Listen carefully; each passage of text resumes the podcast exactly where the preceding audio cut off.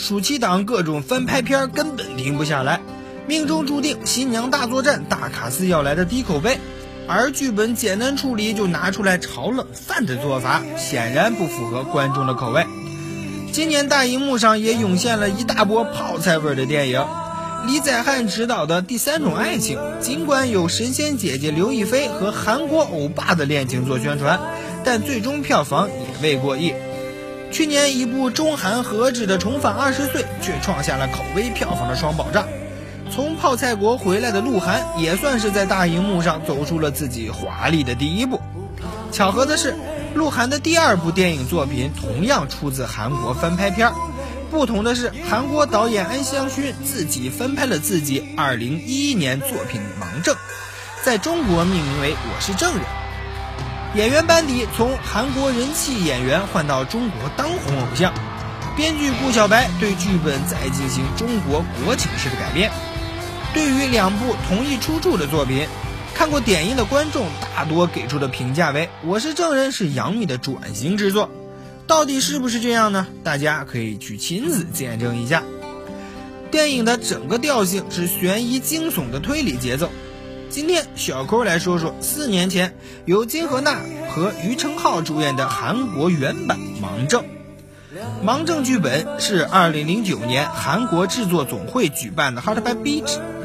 评选活动中脱颖而出的最佳人气制作故事得主的作品。制作公司引入并加入更多感官元素，诞生了这部电影作品。如果说鹿晗是小鲜肉的代表人物，那么于承浩更是韩国家喻户晓的小鲜肉。九三年的出生，七岁童星出道，参演过的电影、电视剧数不胜数，而且《圣德女王》《想你》等热门剧集里也有不俗的表现。在电影《盲症》中，他则一改往日乖巧的形象，电卷头发和染发，特意加入剧本原没有的脏话部分，展现出不良青年的形象。大多数观众熟悉金荷娜是通过电视剧《安艾尔》和《绅士的品格》。也看过她演的电影《七级公务员》，虽然她长相一般，但是给人一种很温柔的气质。所以一开始金荷娜穿警服定妆照流出时，韩国民众对此很不买单，觉得长相柔弱和警察相差甚远。而一部电影下来，你会发现其实金荷娜这次的转型算是比较出色，光是首次饰演盲女对她来说就是很大的挑战。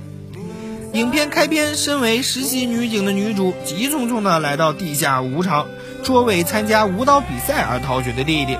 用手铐铐住弟弟，在车上争论，不幸发生车祸。由于弟弟被铐在车上无力逃生，秀雅眼睁睁地看着丧命。之后，女主自己也身负重伤，双目失明，不仅因此失去了做警察的机会，也与最亲的弟弟阴阳两隔。也许是视觉器官的失灵刺激了其他器官的活跃，加上缜密的思维和判断力，女主能够察觉出许多正常人忽视的细节，还有她身边帮助她的狗狗。在一次暴雨夜归途中，她坐在路边等出租车，一辆车在她面前停了下来，司机招呼她上车，司机热情地递给她咖啡，但热情过头，此时车子似乎撞到了什么东西。女主询问是否撞到人，司机回答是撞到狗，并急于把女主塞进车子里。女主最终逃脱，并向警方报案。最终，只有其貌不扬的赵警官相信他作为盲人的判断力，于是和他一同调查肇事者。另一方面，青年机师声称曾目击车祸过程，但是他的陈述与女主大相径庭。女主推测他可能是冲着那庞大的奖金。自然不被赵警官信任。